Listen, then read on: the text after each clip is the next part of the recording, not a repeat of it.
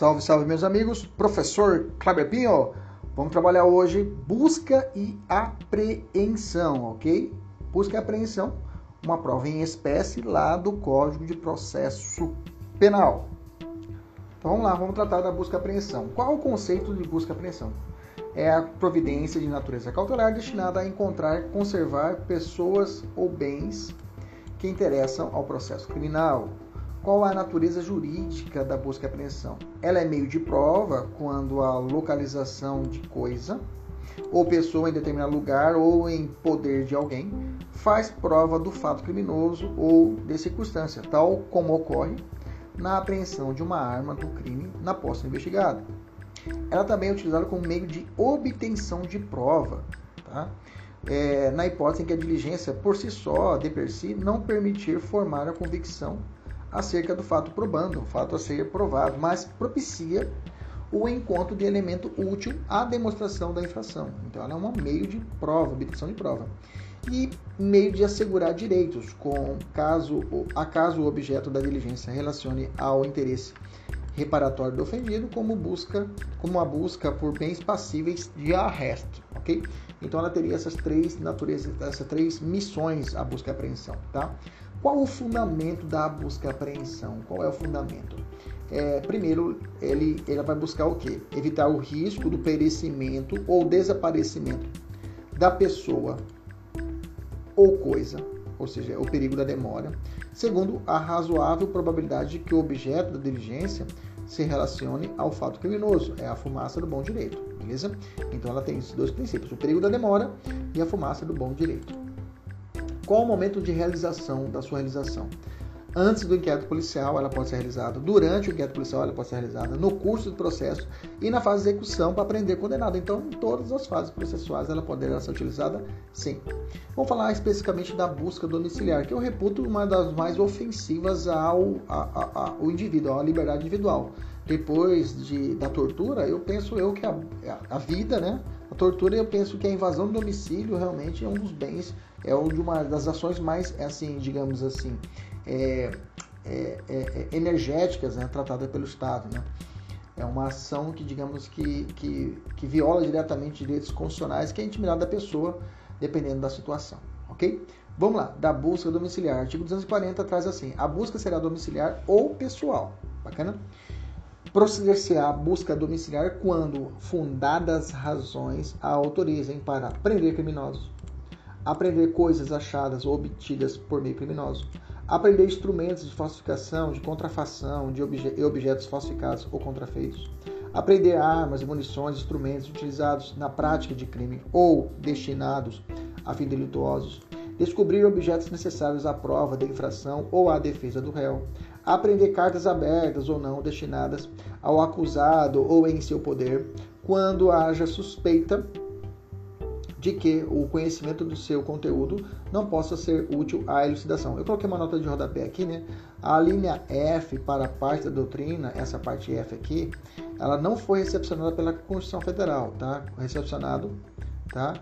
Pela Constituição Federal, eis que viola o sigilo das comunicações, essas cartas abertas ou não, tá? Vai falar cartas abertas ou não, destinadas ao acusado, como eu falei para vocês, é, a doutrina entende que esse trecho aqui não foi recepcionado pela Constituição Federal.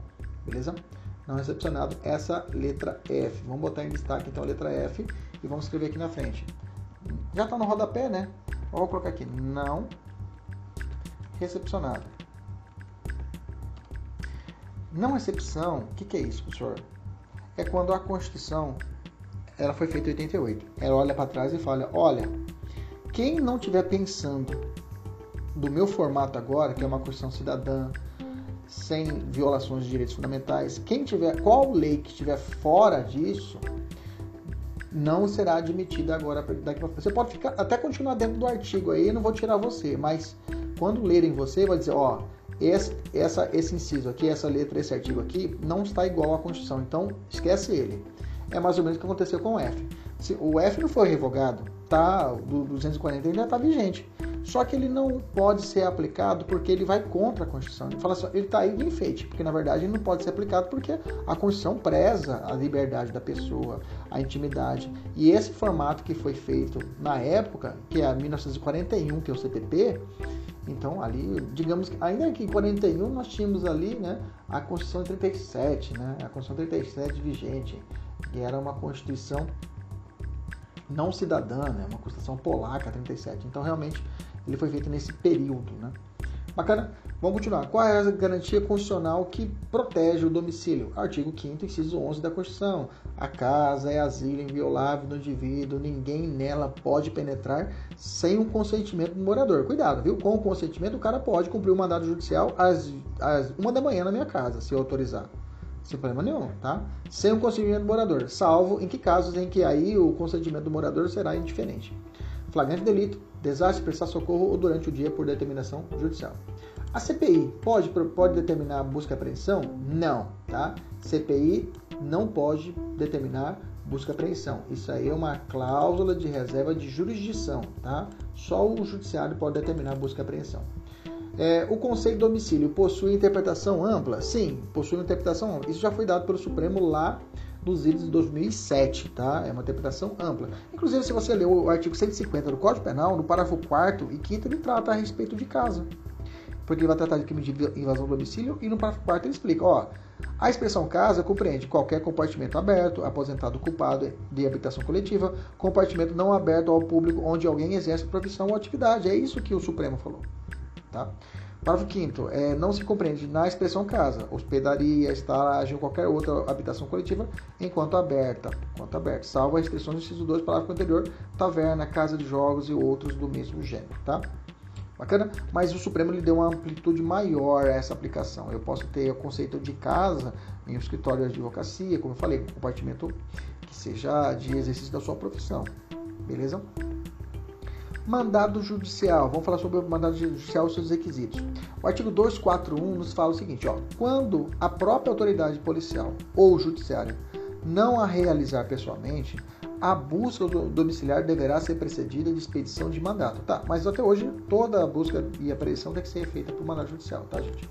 Esse papo de ser feito sozinha hoje não se aplica mais, tem que ser feito tudo por mandato judicial.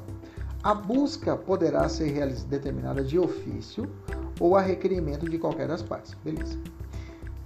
Como eu falei, essa busca de ofício também é hoje está comprometida pelo artigo 3A. Eu falei não, sempre falo, né?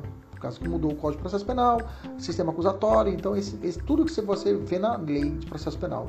De ofício, você abre as orelhas, fique atento, ok? Fique atento que essa norma aí, ela não foi o que, não está sendo, ela foi revogada tacitamente pelo 3A, ok? Que o 3A determina que o juiz fica na sua, não provoca nada, só julga.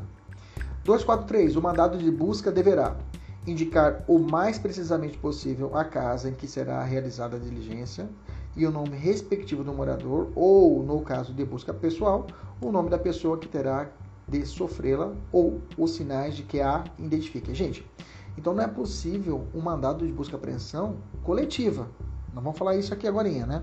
Mas houve esse caso aqui nos Estados, nos Estados Unidos, aqui no Brasil, no Rio de Janeiro, tá? na Vila Jacarezinho. O juiz determinou que fosse realizado pela polícia uma busca e apreensão de forma inominada, sem identificar anômala, sem saber quem é, de forma coletiva, geral. Defensoria Pública do Rio de Janeiro brilhantemente entrou e falou: não, não pode, tá? Não pode. Agora a gente vai falar sobre isso. Tem que estar direcionado para qual casa, qual morador, como fala o CPP. É, é, é, só não inventar, né, gente? O CPP já traz uma regra, só não inventar. 243, inciso 2, mencionar o motivo e a finalidade da diligência. 243, inciso 3, ser subscrito pelo escrivão e assinado pela autoridade que o fizer expedir. Lembrando, se for prisão temporária, tem que trazer o prazo da temporária, viu, gente? O prazo da temporada. Se for uma, uma aí é mandato de prisão, né? Estou falando mandato de prisão, não é mandato de busca e apreensão, mas só para a gente saber, só para a gente lembrar que tem que trazer o prazo da temporada. Quem fala isso é a própria lei temporária, a prisão temporária, lei de prisão temporária que teve mudança com o Código de Processo Penal, né? perdão, com pacote anticrime. Dá uma olhada aqui, eu tenho um, um, vídeo sobre prisão temporária aqui no nosso YouTube. Parágrafo primeiro, se houver, ou, se houver ordem de prisão, constará do próprio texto do mandado de busca e apreensão de busca. Não será permitida a apreensão de documento em poder do defensor do acusado, salvo quando constituir elemento do corpo do delito. Como ocorre o procedimento? 245 fala assim: as buscas domiciliares serão executadas de dia, salvo se o morador consentir. Como eu disse lá atrás, né? qualquer hora eu posso fazer se eu autorizar que se realizem à noite e antes de penetrarem na casa, os executores mostrarão e lerão o mandado ao morador ou a quem o represente, intimando em seguida a abrir a porta. Se a própria autoridade der a busca, busca declarará previamente sua qualidade de objeto de diligência. Parágrafo segundo, Em caso de desobediência, será arrombada a porta e forçada a entrada. Isso é o parágrafo o terceiro, recalcitrando. Professor, o que é recalcitrando? É, o, é ponderar, é ponderação. É, o, o, o, o, morador, ele ponderava. Ah, você não vai, ah, você não vai entrar aqui, não. Não vai entrar aqui. Ah, não vai? O parágrafo terceiro fala, recalcitrando o morador, será permitido o emprego de força contra coisas existentes no interior da casa para, para descobrimento do que se procurar. Emprego de força contra as coisas, viu, gente? Não é contra o morador, tá? Será permitido o emprego da força contra a coisa, arrombar, socar o pé na porta, ok? Não é contra o morador. Parágrafo quarto, observar-se-á o disposto do parágrafo terceiro, parágrafo segundo, que é a desobediência, né? Que eu falei para vocês que o cara pode responder por desobediência também.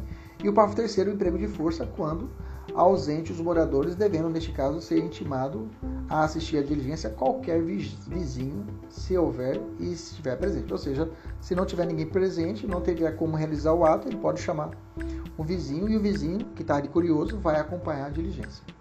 E vai assinar o auto ali que vai ser ao final lavrado. Tá?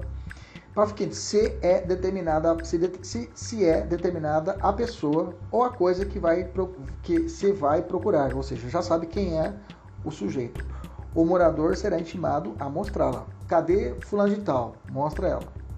Parágrafo 6 descoberta a pessoa ou a coisa que se procura será imediatamente apreendida e posta sob custódia da autoridade ou de seus agentes. Parágrafo 7. Fim da diligência, os executores lavrarão auto circunstanciado assinando com duas testemunhas presenciais, ok? Duas testemunhas. Duas pessoas que estavam ali bobeira ali, vem cá, assina aqui. Além daquele vizinho que, que, que acompanhou todo o procedimento, sim, ele também vai assinar. Cuidado, tá? Uma ressalva quanto ao prazo de entrada e permanência na casa. A nova lei de abuso de autoridade estabeleceu um limite temporal para a efetivação da busca domiciliar. Isso está constado lá no artigo, 220, artigo 22 da lei. Fala assim, ó.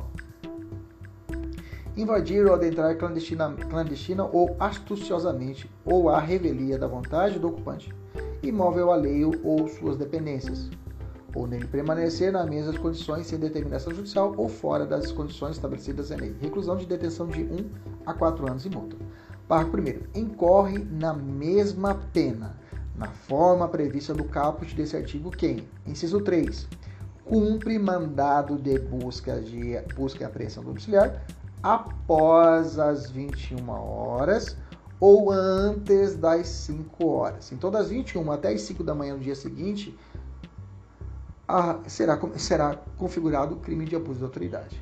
Okay? Então, hoje a polícia tem esse limite temporal a realizar o ato, não pelo CBP, mas sim por uma punição estabelecida pela lei de abuso de autoridade.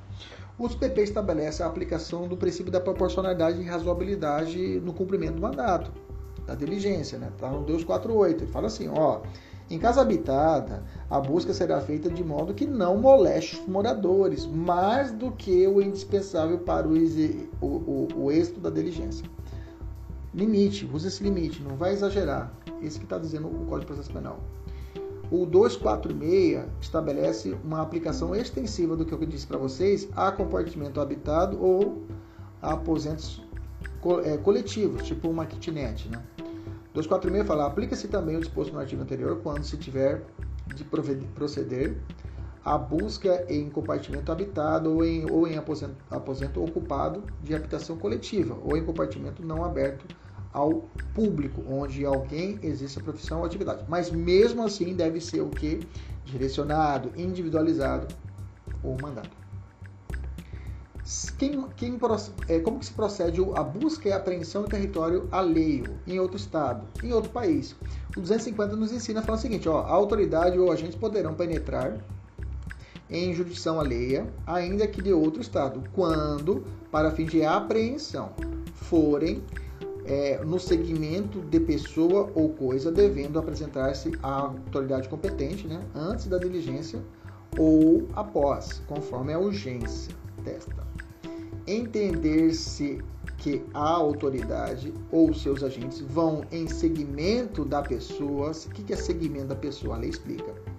Quando, dois pontos, letra A, tendo conhecimento direto de sua remoção transporte, a seguirem sem interrupção embora depois a percam de vista. Letra B.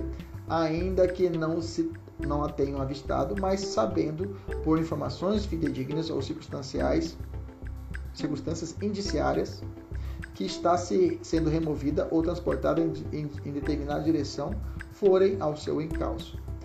Bom, então ele está trazendo uma situação de perseguição, de possibilidade de entrar no estado alheio e ali realizar a captura do sujeito, a apreensão. 250 tem que ser contemporizado, né? Porque, porque mesmo sendo foi feito em 41, mas hoje tem o que? Existem os acordos de cooperação. Porque é vedado hoje pela nossa Constituição a, a, a extração de um nacional em país estrangeiro sem a autorização daquele país onde está sendo realizada a extração. Pelo fato que existe a, o artigo 4 da nossa Constituição, ela prevê esse respeito à soberania a outros países. Inclusive, isso é chamado de abdução internacional, abdução internacional. Até eu escrevi um artigo sobre isso. Que é isso? Quando eu vou até o, eu entro na fronteira do país estrangeiro, no país dele, sem a sua autorização e transporte o sujeito aqui para o nosso país.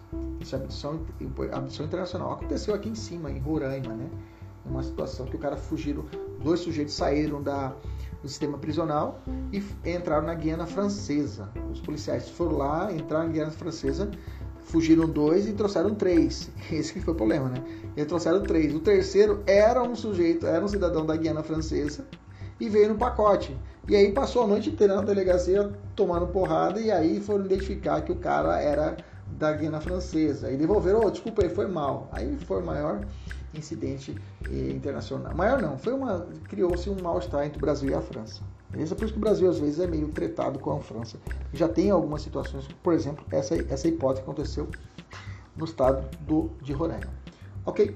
Beleza, então esse 250 tem que ser analisado, mas para fins de prova é isso que nós temos que saber, tá? O parágrafo segundo do 250 fala assim: se as autoridades locais tiverem fundadas razões para duvidar da legitimidade das pessoas que nas referidas diligências entrarem em seu território, ou seja, você é mesmo policial, ou legalidades, mandatos apresentarão, poderão exigir provas dessa legitimidade, mas de modo que não frustrem a diligência, ok? Mas como eu falei para vocês, isso, isso aqui é uma determinação do processo penal, mas tem que ser contemporizado com as questões de é, soberania do país que for ali enfrentados, ok? Mas para prova objetiva, cuidado com essas letras. Vamos para umas situações ou algumas casuísticas, algumas, algumas questões do STJ. Vamos lá. É, busca e apreensão em casa desabitada. Necessita de mandado? Busca e apreensão em casa desabitada. Necessita de mandado? Para o STJ, não, tá? Não se verifica nulidade na busca e apreensão efetuada por policiais sem prévio mandado judicial em apartamento que não revela sinais de habitação, nem mesmo de forma transitória ou eventual, tá? Isso é uma decisão agora de agosto de 2020. É nulo o ato judicial que determina a busca e apreensão em domicílios de comunidades sem identificação do, do nome dos investigados e os endereços a serem objeto da abordagem policial, ou seja, a busca e apreensão coletiva, é possível? Não, né? Como falei para vocês, não é possível. É, é, viola vários princípios constitucionais, garantias constitucionais, proteção ao domicílio, ok? Isso aconteceu no Rio de Janeiro, lá do a comunidade Jacarezinho e no conjunto habitacional Morar Carioca. Lá, a Defensoria impetrou um habeas corpus coletivo, habeas corpus coletivo em benefício desses moradores. Beleza? Tranquilo, e foi deferido e pelo STJ. É, em tese, outra pergunta. Em tese, a determinação de busca e apreensão nas dependências do Senado Federal, por si só, implica a competência do STF? Em outras palavras, qualquer medida de busca e apreensão no Senado Federal, dentro do Senado, das dependências do Senado, deve ser decretada obrigatoriamente pelo STF? Não, tá? Isso foi uma decisão e uma busca e apreensão que foi feita nas dependências da Câmara e do Senado Federal, tá? que tinha né, como objeto de busca alguns servidores, tá? Alguns servidores que não tinham relação com, com os, os, os então políticos, né? que também foram alvo das operações, que também foram alvo das operações. Mas o que o Supremo disse? Olha, aqueles que têm imunidade parlamentar têm que vir falar comigo. Eu, Supremo. Agora, se for Badeco aí, se for um servidor público, pode determinar busca e apreensão que não tem nenhum problema. Essa que foi a análise do Supremo, tá?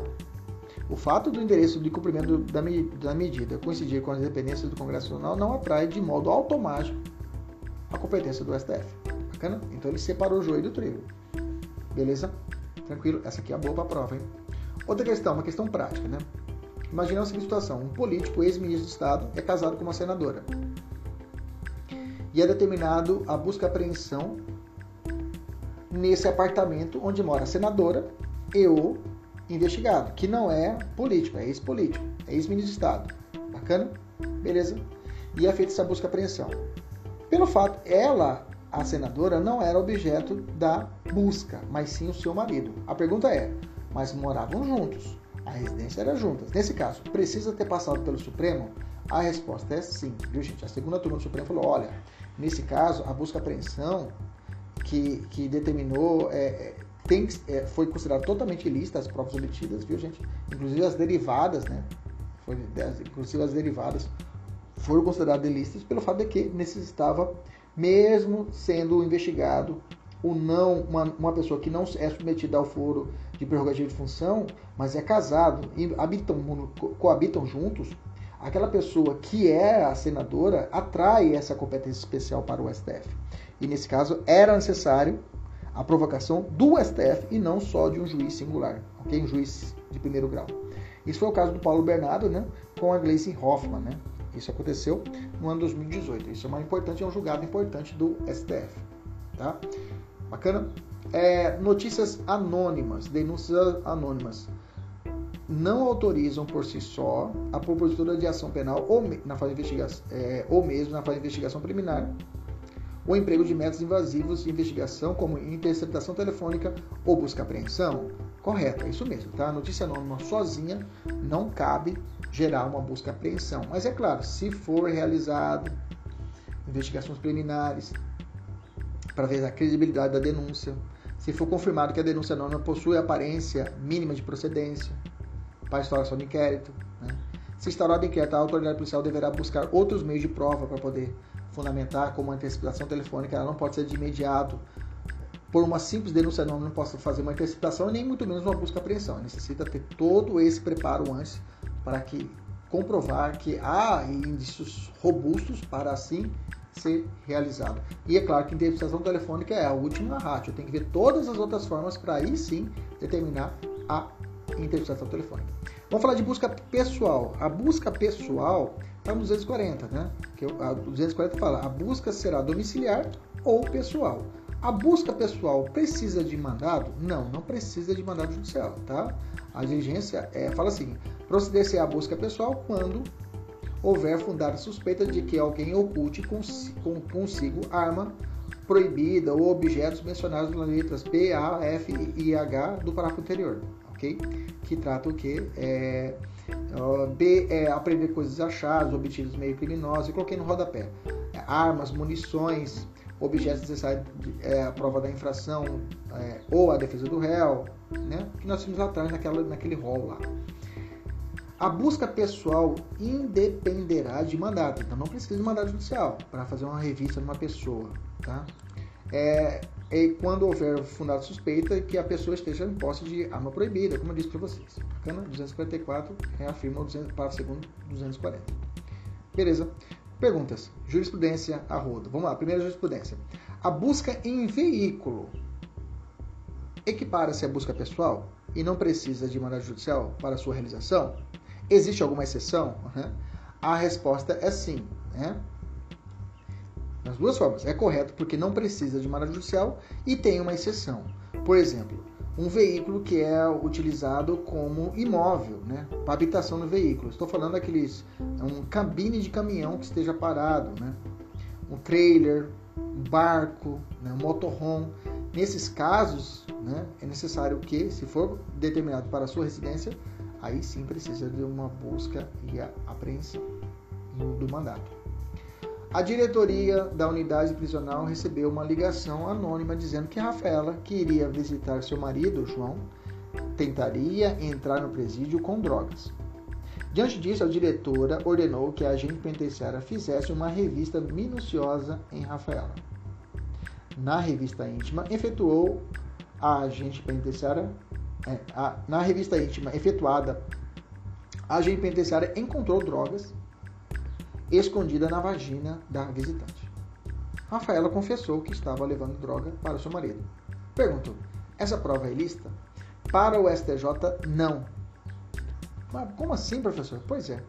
O STJ entende que é ilícita a prova obtida por meio de revista íntima realizada com base unicamente em uma denúncia anônima. Mesmo que foi feita uma denúncia anônima, não poderia ter sido feita essa revista íntima deveria ser realizada outra investigação, outro meio de investigação, perguntasse primeiro, fizesse, um, um, no seu caso, um procedimento de depoimento, uma investigação, notificação, é, uma, uma notícia crime, ok? Mas para o STJ, por si só, veio de uma notícia, denúncia anônima, não posso fazer o que? A revista íntima. Pergunta, um homem, um, um, outra questão. Imagina a seguinte situação: um homem passava pela catraca de uma estação do, da Companhia Paulista de Trens Metropolitanos, a, a CPTM, né? E ele passava com uma mochila nas costas. E ele foi abordado por dois agentes de segurança da, da CPTM, né, privados. Os seguranças acreditavam que se tratava de vendedor ambulante e fizeram uma revista. E nessa revista encontraram dois tabletes de maconha na mochila do passageiro. O homem foi condenado por tráfico pelo Tribunal de Justiça de São Paulo. Foi confirmado, né? Foi julgado em primeira instância e na segunda instância foi confirmado que ele foi, foi, foi condenado por tráfico. Pergunto: essa prova colhida na revista pessoal feita por esses agentes de segurança privada é ilícita? Vale como prova? O STJ falou não. O STJ entende que a prova usada na condenação foi ilícita por quê? Ela foi emitida mediante revista pessoal ilegal, feita por agentes da CPTM. E segundo a Constituição Federal e o CPP, somente as autoridades judiciais, policiais ou seus agentes estão autorizados a realizar busca domiciliar ou busca pessoal. Perfeito. Perfeito. Ministro Joel Baciornik foi julgado em 4 de junho de 2019. Perfeito. Informativo 651. Bacana? Vamos falar um pouco agora de busca de pessoal em mulher. Cai em prova bastante. Vamos lá. 249 fala assim: a busca em mulher será feita por outra mulher. Vírgula. Se não importar retardamento ou prejuízo da diligência. Então, cuidado. Toda revista, toda busca pessoal em mulher deve ser necessariamente feita por outra mulher, sem exceção. Errado. Porque se causar prejuízo, causar um retardamento na diligência, poderá ser feita por um homem, ok? Um caso interessante é que o STF analisou uma lei estadual do Rio de Janeiro. E a lei estadual do Rio de Janeiro determinava que se a vítima do estupro fosse pessoa do sexo feminino e menor de 18 anos, essa perícia deveria ser necessariamente realizada por uma legista mulher. Ok? Mulher. E aí? Isso chegou para o Supremo, perguntando se é ou não é constitucional. O que o Supremo falou? É constitucional. A lei é constitucional. Mas, desde que não importe, é claro, o retardamento ou prejuízo da diligência. Ele voltou, ele reportou o 249. Não atrapalha o prejuízo da diligência e não atrapalha nem cause retardamento.